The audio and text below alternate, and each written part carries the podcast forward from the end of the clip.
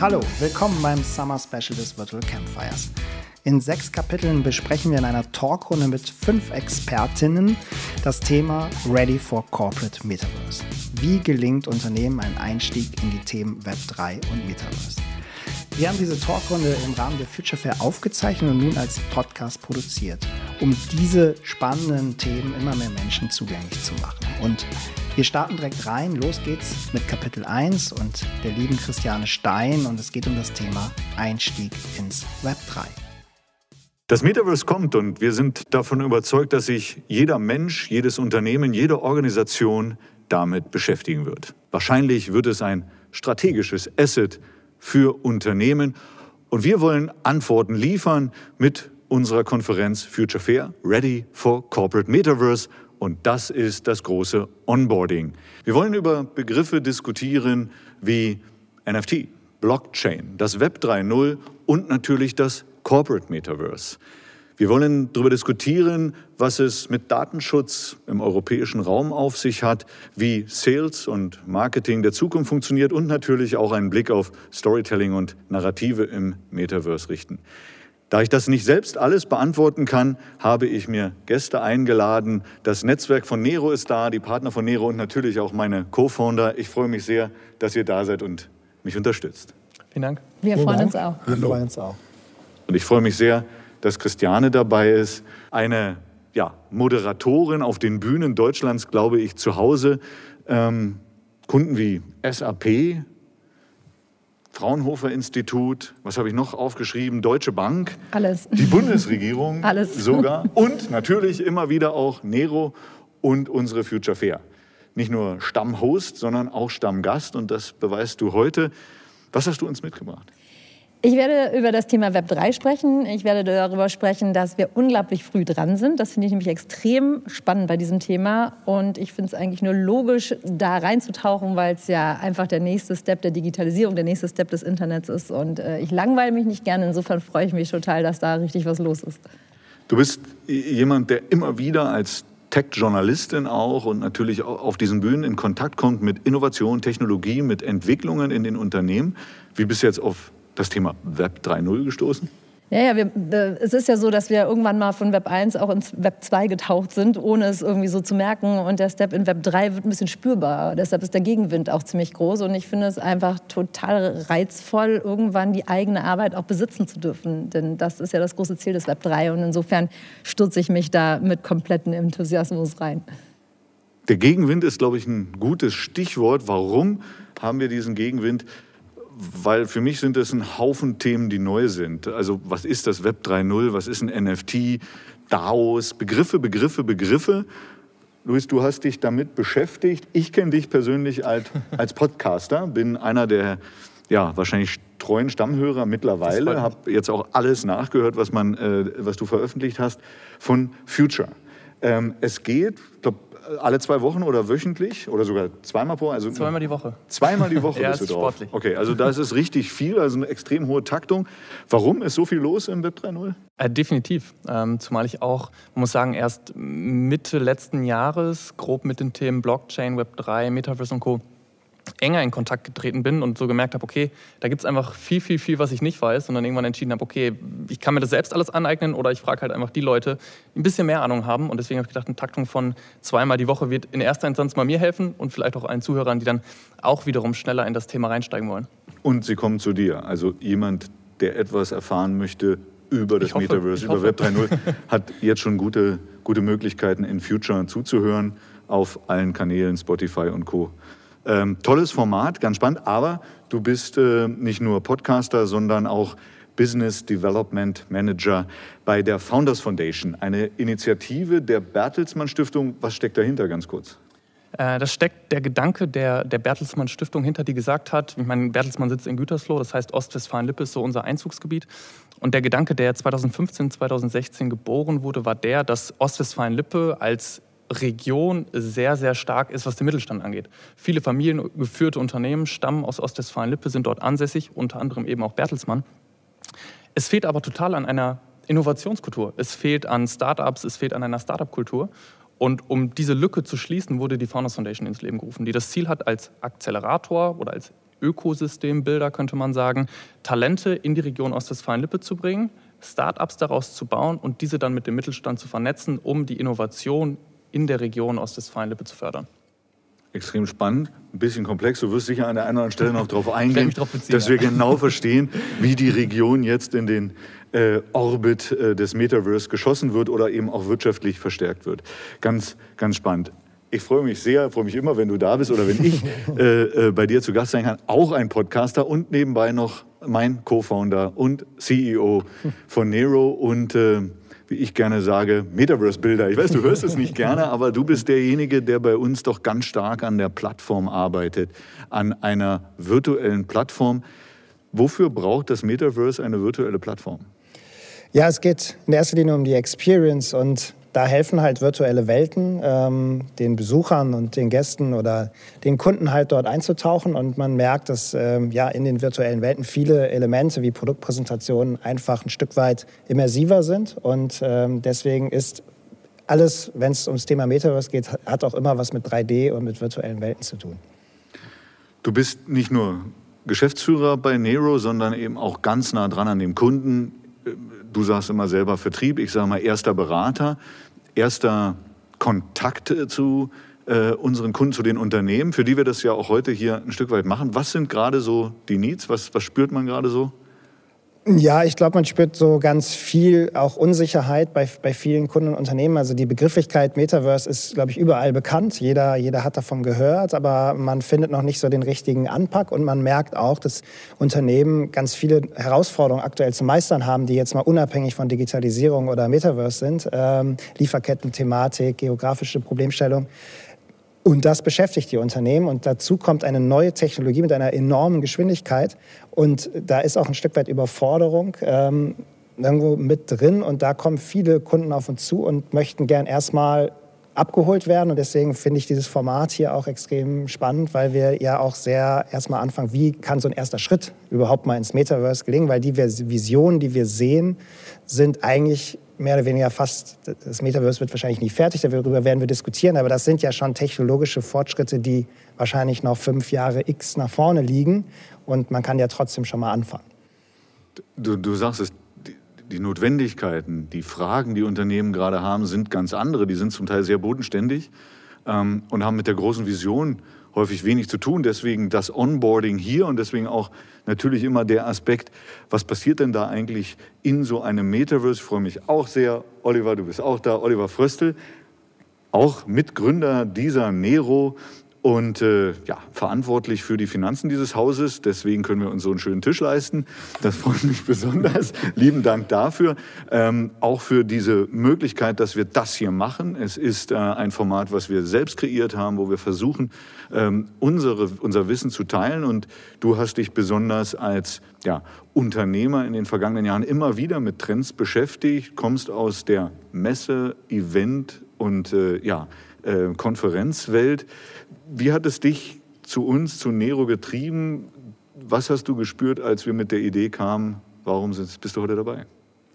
Ich habe von der Idee, als du da im Hause standst, war ich von Anfang an überzeugt. Es war ja der Ansatz, dass wir auch das Problem hatten, dass unsere Kunden ja ihre Message nicht in die Welt bringen konnten. Es war ja gerade Pandemie, Hochphase, Lockdown.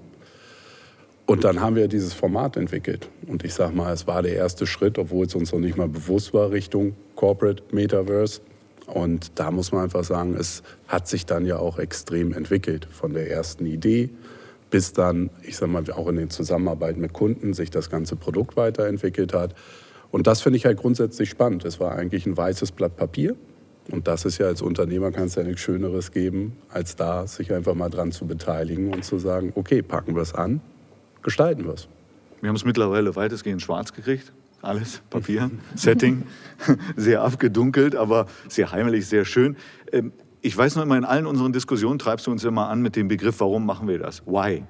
Ähm, wo siehst du das Why bei Nero mit Blick auch auf, auf, vor allen Dingen auf die Idee eines Metaverse für Unternehmen? Ja, ich glaube, getrieben sind wir ja auch von der Idee, den Kunden im Prinzip weiterzuhelfen, den Schritt zu ermöglichen in die Zukunft, ins Web 3.0, in ja alles, was halt mit Sales, Marketing der Zukunft zu tun hat. Und das finde ich ist ein extrem spannendes Thema.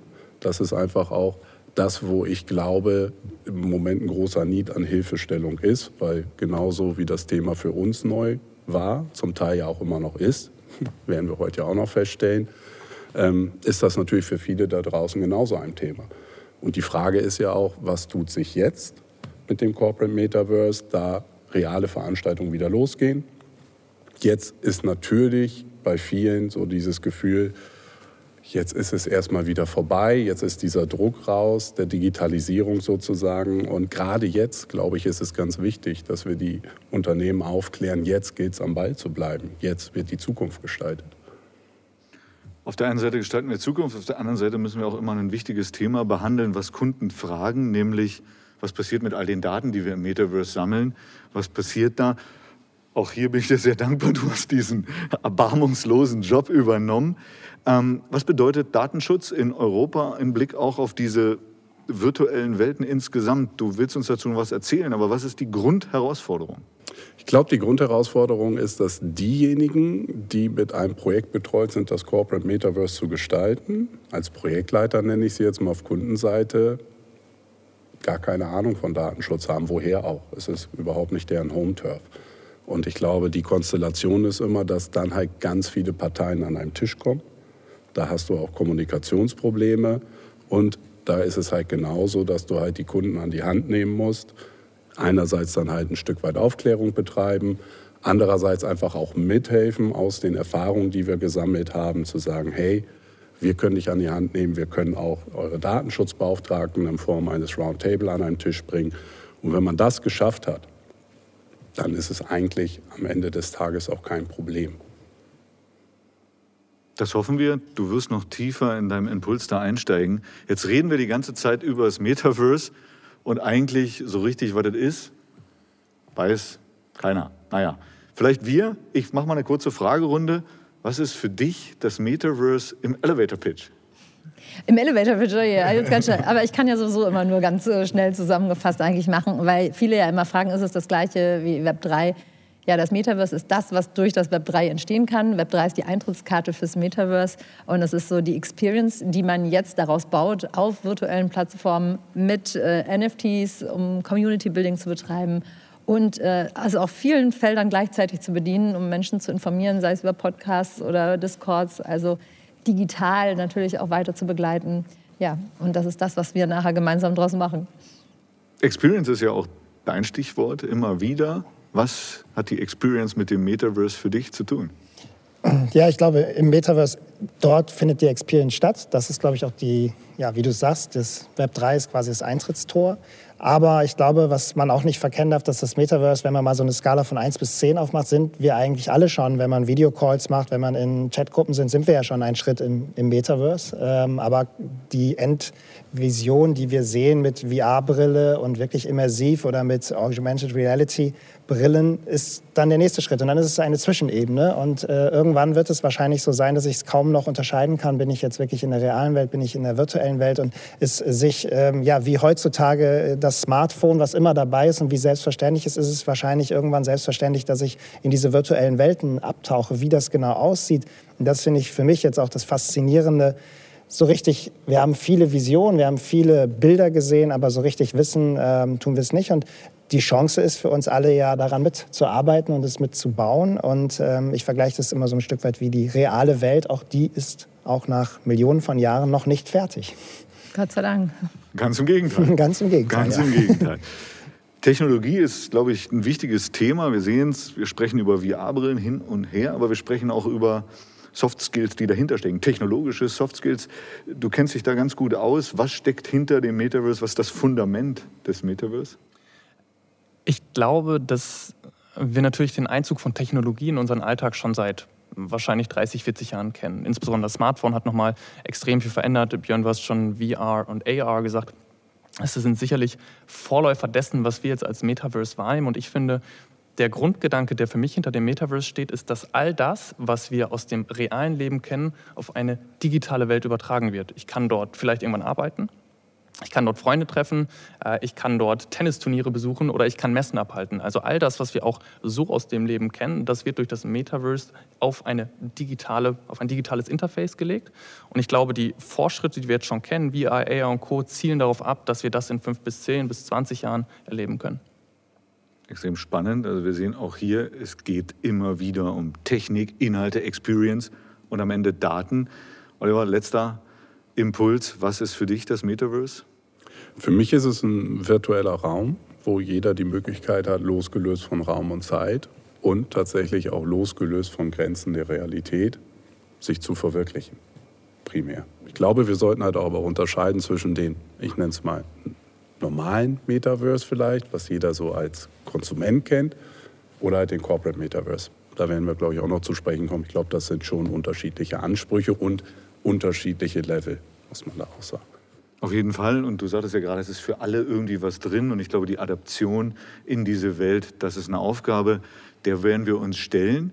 Und es hört sich so ein bisschen ja fast erdrückend an, was wir jetzt in der Runde schon gesprochen haben.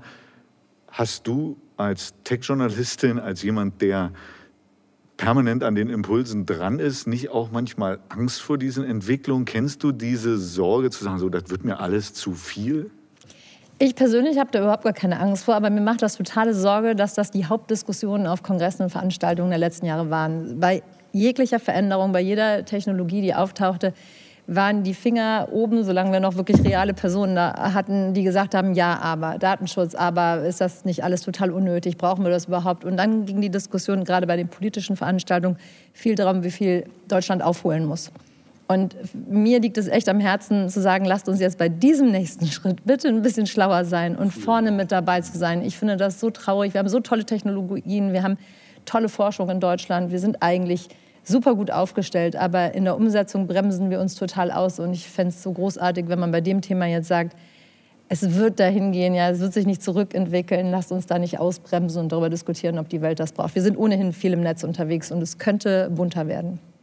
Du hast eine würde man sagen, kurze Reise in dieses Metaverse, ins Web 3 gemacht. Man kommt an dir nicht mehr vorbei, wenn man äh, sich mit dem Thema beschäftigt, zumindest auf den Social Media Accounts LinkedIn. Ähm, hochspannend. Ähm, und du hast uns äh, ja, diese Reise mal ein bisschen aufbereitet, mitgebracht als kleinen Impuls. Und äh, wir schauen uns mal an, was Christiane Stein über das Metaverse denkt und wie sie zu ihrem ersten NFT gekommen ist. You are still early. Ihr seid immer noch früh dran. Als ich diesen Satz zum ersten Mal gehört habe, dachte ich, wow. Wie cool wäre es, wenn man bei einer technologischen Revolution endlich mal ganz früh mit an Bord wäre? Ja, ihr kennt das alle. Wie oft hat man sich gedacht, ah, hätte ich aber früher kapiert, was Apple da auf den Weg bringt oder Netflix oder hätte in ein bestimmtes Startup investiert oder selbst ein digitales Geschäftsmodell auf den Weg gebracht. Und wie so oft hat man vielleicht einfach nicht genau hingeguckt oder hat nicht auf sein Bauchgefühl gehört. Oder was meistens passiert, ist, dass man auf all diejenigen gehört, die sagen, hey, das ist totaler Unfug, das braucht die Welt nicht. Und man hat sich mal wieder entmutigen lassen. Und das passiert jetzt wieder. Und das ist für mich immer ein ganz starkes Alarmsignal, dass es sich um etwas echt Großes handeln könnte. Denn die Gegenwehr beim Thema Web 3 und Metaverse, die ist riesengroß und die Unwissenheit auch. Und umso spannender, hier mal zu schauen, wie viel Sinn es machen könnte, bei diesem Thema ein bisschen tiefer zu graben. Und in der Web3-Welt gibt es einen ganz geflügelten Ausdruck, der heißt Go down the rabbit hole. Und ich habe dieses äh, Haselloch mal hier auch aufgezeichnet, damit man sich so vorstellen kann, wie unangenehm es ist, da einzutauchen. Ja? Das äh, sieht nämlich nicht ganz so mh, hm, bequem aus, da reinzugehen und das sieht auch wahrscheinlich dunkel und tief aus. Also es braucht schon ein bisschen Mut, um sich da reinzustürzen. Und es braucht wahrscheinlich auch die ein oder andere Vision, was entstehen kann, beziehungsweise was man da unten findet. Und meiner Meinung nach braucht es vor allem die Motivation mitzugestalten. Denn das Metaverse, worum es geht und was auch uns in den nächsten Tagen mit dieser Konferenz beschäftigen wird, das ist etwas, was man nur gemeinsam gestalten kann. Grundlagentechnologie und wirklich die Revolution des Ganzen ist die Blockchain-Technologie. Das ist so die Backbone, das Rückgrat des Ganzen.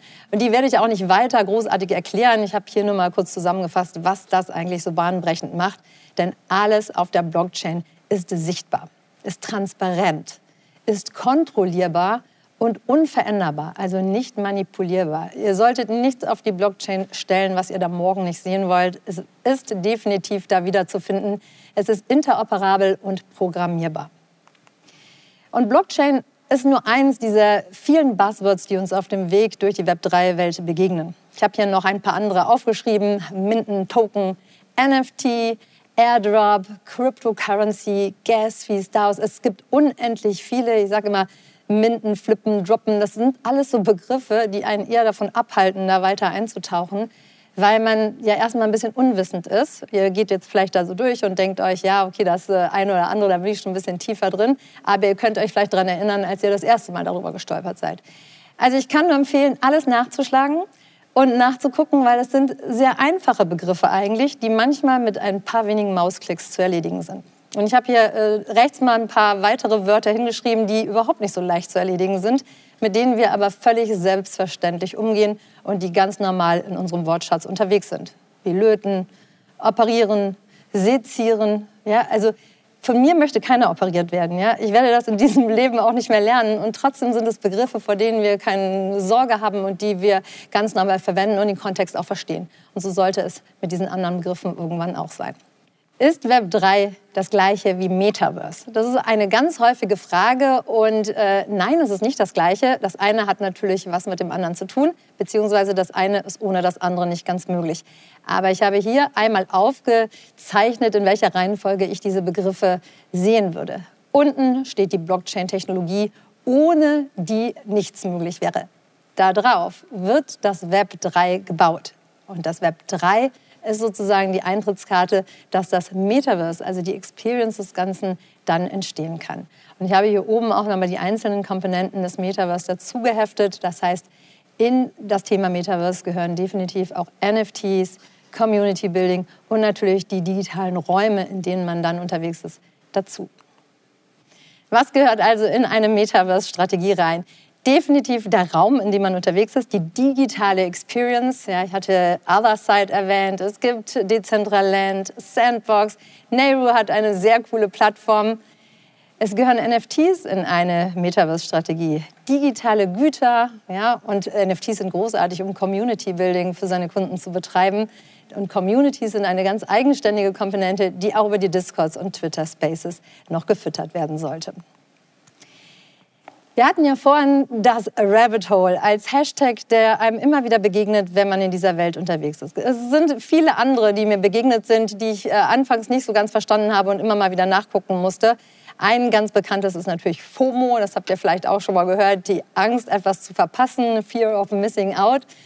Und damit man sich nicht auf jeden Zug draufstürzt, weil man denkt, jemand anders hat gesagt, das könnte was Cooles werden, denke ich, dass DEAR, also Do Your Own Research, einer der wichtigsten Hashtags ist, weil guckt bei jedem Projekt selber, ob es euch überzeugt, ob ihr dahinter steht, ob das Unternehmen euch überzeugt und vor allem die Roadmap, denn zu einer Metaverse-Strategie gehört eine Roadmap, die auch an die Kunden ausgeteilt werden sollte. Und ein Hashtag, den ich hier ganz spannend und deshalb auch pink hinterlegt habe, ist WACME. Den fand ich sehr amüsant, als ich ihn das erste Mal gesehen habe, weil ich im Leben nicht auf die Idee gekommen wäre, was es bedeutet. We all gonna make it. Und ich muss sagen, ich habe selten so einen Support erlebt wie in der Web3-Welt, wo alle einen Discord mit an die Hand nehmen und einem unglaublich viele Fragen beantworten. Ich kann euch noch nur sagen, traut euch da Fragen zu stellen. Egal wie basic sie sein sollten, alle freuen sich, wenn da weitere Leute in den Space geholt werden. Learn, play, interact zieht euch alles rein zu dem Thema. Kauft einfach mal ein NFT, ein ganz günstiges oder macht euch ein Krypto-Wallet. Geht in die Interaktion, in die Discords, in den Austausch mit anderen und ihr werdet sehen, ihr werdet da wirklich mit in eine Welt gezogen, die sehr, sehr spannend ist. Ich habe euch hier zum Abschluss noch mal ein paar NFTs aus meinem eigenen Portfolio zusammengestellt. Und ihr seht, es ist eine bunte Welt, aber es stecken starke Unternehmen und starke Marken dahinter. Adidas dabei, Nike dabei, Artifact. Es sind viele Informationen, das weiß ich. Es sind aber auch tolle Chancen und tolle Möglichkeiten. Und vergesst nicht, you are still early. Wirklich inspirierender Vortrag, äh, ganz spannende Reise, die du gemacht hast bis hierhin. Du eröffnest mit dem Begriff still early. Das heißt, du siehst ein riesiges Potenzial offensichtlich. Wo glaubst du, geht die Reise mit dieser Technologie und dem Metaverse hin? Ja, also ich hoffe natürlich oder ich bin total davon überzeugt, dass diese Reise ähm, weiter in diese Richtung geht, weil zurück geht es ja meistens nicht. Und äh, wir sind unglaublich früh dran. Deshalb heißt der Vortrag ja auch Still Early. Und äh, es gibt erst, glaube ich, 240.000 Menschen weltweit, die ein NFT besitzen. Und wenn man sich jetzt mal überlegt, wie weit der asiatische Markt ja mal bei solchen Themen ist, ist das ja extrem wenig. Und wenn man da mal eintaucht und selbst eins ähm, gekauft hat und auch kapiert, dass es nicht nur so ein virtuelles Bildchen ist, sondern dass Companies und ganze Konzepte dahinter stecken, dann ähm, überzeugt mich das total, weil man ein unpackbares Community-Building damit machen kann. Also ich bin da äh, ganz enthusiastisch, dass es weitergeht, weil ich die letzten Jahre auch äh, gar nicht. Ne? Aber man, ich habe es halt auch bei diesem ganzen Digitalisierungsthema ja schon mitgekriegt, wie es sich immer weiterentwickelt hat und wie viele immer gesagt haben, nein, wir wollen das nicht. Es war alles so schön, als es das noch nicht gab. Gegenwehr, auch ein riesiges Thema. Glaubst du, das liegt an Technologie oder an Technologiefeindlichkeit? Ist es denn wirklich so schwierig, da einzusteigen? Äh, ist ja die Frage, woher kommt diese Technologiefeindlichkeit? Und ich glaube, ein wichtiger Faktor dessen ist auch eine gewisse Unwissenheit. Ja, also dass eine, eine, eine, Feindlichkeit aus Unwissenheit besteht. Und jetzt kann man sich die Frage stellen, ist es eine Hohle oder ist es eine Bringschuld, um sich diesem Thema zu nähern?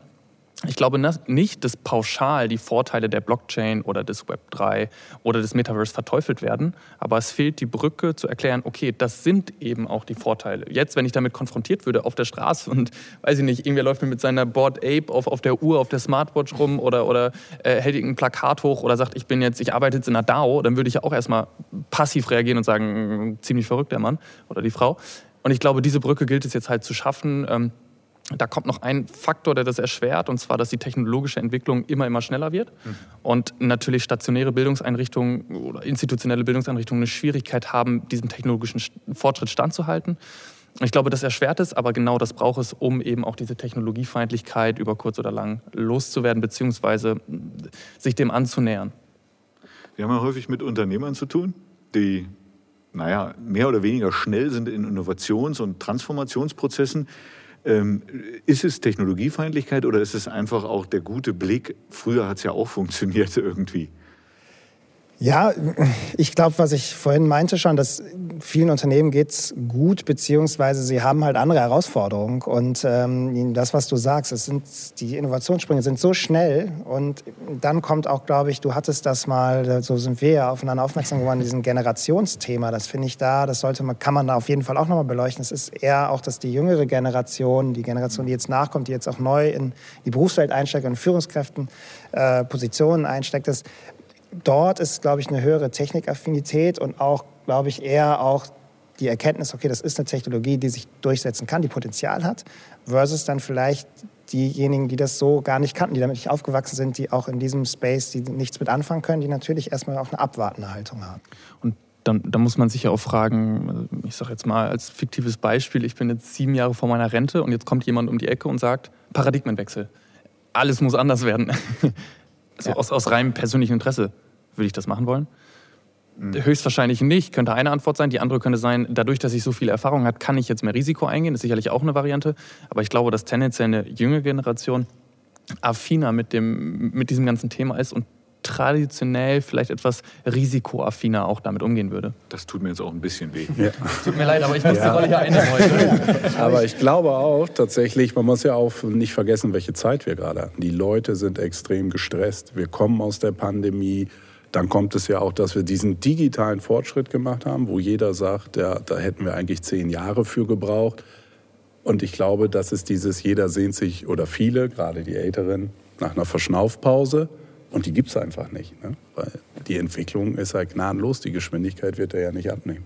Jetzt habe ich was losgetreten. Und vielleicht auch noch mal, glaube ich, einen Blick zwischen B2C oder zwischen dem Endkunden und dem Unternehmen. Also dieses Beispiel, was du ja auch gerade hattest mit Wallet und Co., das ist immer wieder, was ich da bemühe.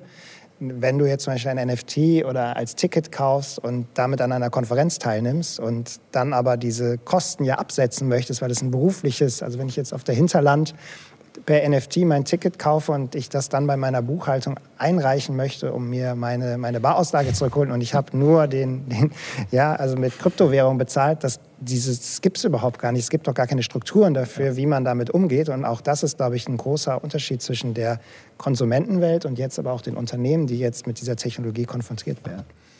Man, äh, sorry, wenn ich da, dazu einhaken darf, du hast die Hinterland in den Mund genommen und ähm, die Hinterland ist die Konferenz, die die Faunus Foundation einmal im Jahr ausrichtet. Ich habe anfänglich gesagt, Ostwestfalen-Lippe ist so das Herz des deutschen Mittelstands. Oetker, Miele, Schüko, Goldbeck, äh, Bertelsmann und Co. sitzen dort.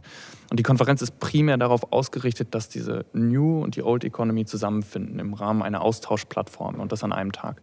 Man könnte jetzt ja annehmen, aufgrund dessen, was wir gesagt haben, gerade diese traditionellen Unternehmen sind dem Thema sehr verschlossen gegenüber oder allgemein Innovation eher verschlossen gegenüber. Ich glaube, das stimmt gar nicht mehr so. Es ist vielleicht die öffentliche Wahrnehmung. Natürlich muss man Spreu auch vom Weizen trennen. Aber wenn ich teilweise sehe, was Innovationsabteilungen schon auch im Bereich NFTs und Co. machen, wenn ich sehe, was Inkubatoren machen, äh, Venture-Fonds, die aus Unternehmen rausgegründet werden, dann kann man eben schon sehen, dass jetzt so eine Welle losgeht. Natürlich sind wir still early, aber das ist nicht mehr so pauschal wie Metaverse, NFT, Web3 und Co. Das gehört irgendwo in die Ecke, sondern das kommt langsam in die ja. Bildfläche und die Old Economy, ich habe es heute mit alt und die Old Economy, äh, die, ja, die, macht eben auch schon erste Schritte. Ich habe den Stempel jetzt schon. Ähm, und das finde ich ein gutes Zeichen, weil wenn das folgt und dann die Infrastruktur kommt, dann wird eine weitere Adaption nicht im Weg ah, stehen. Es ist überhaupt nicht mehr so in dieser Hand der Startups, wie es bei diesen anderen Themen war. Gerade die, ähm, die großen Konzerne machen da gerade ganz mhm. viel und zeigen tolle Beispiele. Und ich glaube, es funktioniert auch nur, indem man eben gute Beispiele zeigt, Mehrwert aufzeigt und auch es einfach runterbricht. Ne? Ich habe ja auch in dem Vortrag gesagt, es sind so viele Wordings, die ähm, vielleicht auch abschrecken. Und die Menschen wollen halt oft nicht Veränderung. Also hierzulande wollen sie nicht so gerne Veränderung. Man muss sie manchmal ein bisschen dahin schubsen. Aber häufig ist es ja auch die Sprache, die Leute ein Stück weit oder Menschen ein Stück weit ja, einbremst, sich mit etwas zu beschäftigen. Also wenn ich mir diesen Begriffsgulasch ansehe aus tausend unterschiedlichen Sachen, da wird mir erstmal Angst und Bange. Muss ich jetzt eine neue Sprache lernen, um voranzukommen im Metaverse? Oder gibt es Möglichkeiten, so wie du es, offensichtlich hast du angefangen. Also du hast einfach getestet, was geht und bist vorangekommen, ein weites Stück gekommen. Wie, was, was, muss ich tun, um da anzustarten? Äh, du musst vor allem alles nachgucken. Also ich habe noch nie so viel gegoogelt, weil mhm. wenn ich was nicht verstanden habe, ähm, dann musst du es nachgucken und dann ist Helfen es total simpel. Auch diese Sendung zu gucken. Ja, aber, aber wirklich oder einfach per WhatsApp jemanden fragen, der sich oder im Discord fragen und sobald du dann weißt, was es ist, aber am meisten lernst du es halt, wenn du einfach mal ein NFT kaufst, dann weißt du auf einmal, was ein Drop ist, was Flippen ist und so. Es geht ganz schnell. Und äh, wie gesagt, die Worte sind ja nicht so wahnsinnig schwierig, wenn man dann einmal weiß, was es bedeutet. Ja, wie im Intro schon erwähnt, haben wir diese Talkrunde im Rahmen der Future Fair aufgezeichnet und nun als Podcast produziert. Und wer die Videos on demand sich anschauen möchte, kann dies im Negoverse tun. Und dort sind gerade auch bei den Impulsen natürlich die ganzen Präsentationen hinterlegt. Wie komme ich ins Negoverse? Eigentlich ganz einfach über nego.de, unser Negoverse und dann Join the Community. Dann gelangt ihr ins Visitor Center und die Onboardings sind in der Event Hall. Dort könnt ihr euch, falls ihr noch nicht registriert seid, euch schnell einfach registrieren und dann könnt ihr alle Videos on demand kostenlos euch anschauen.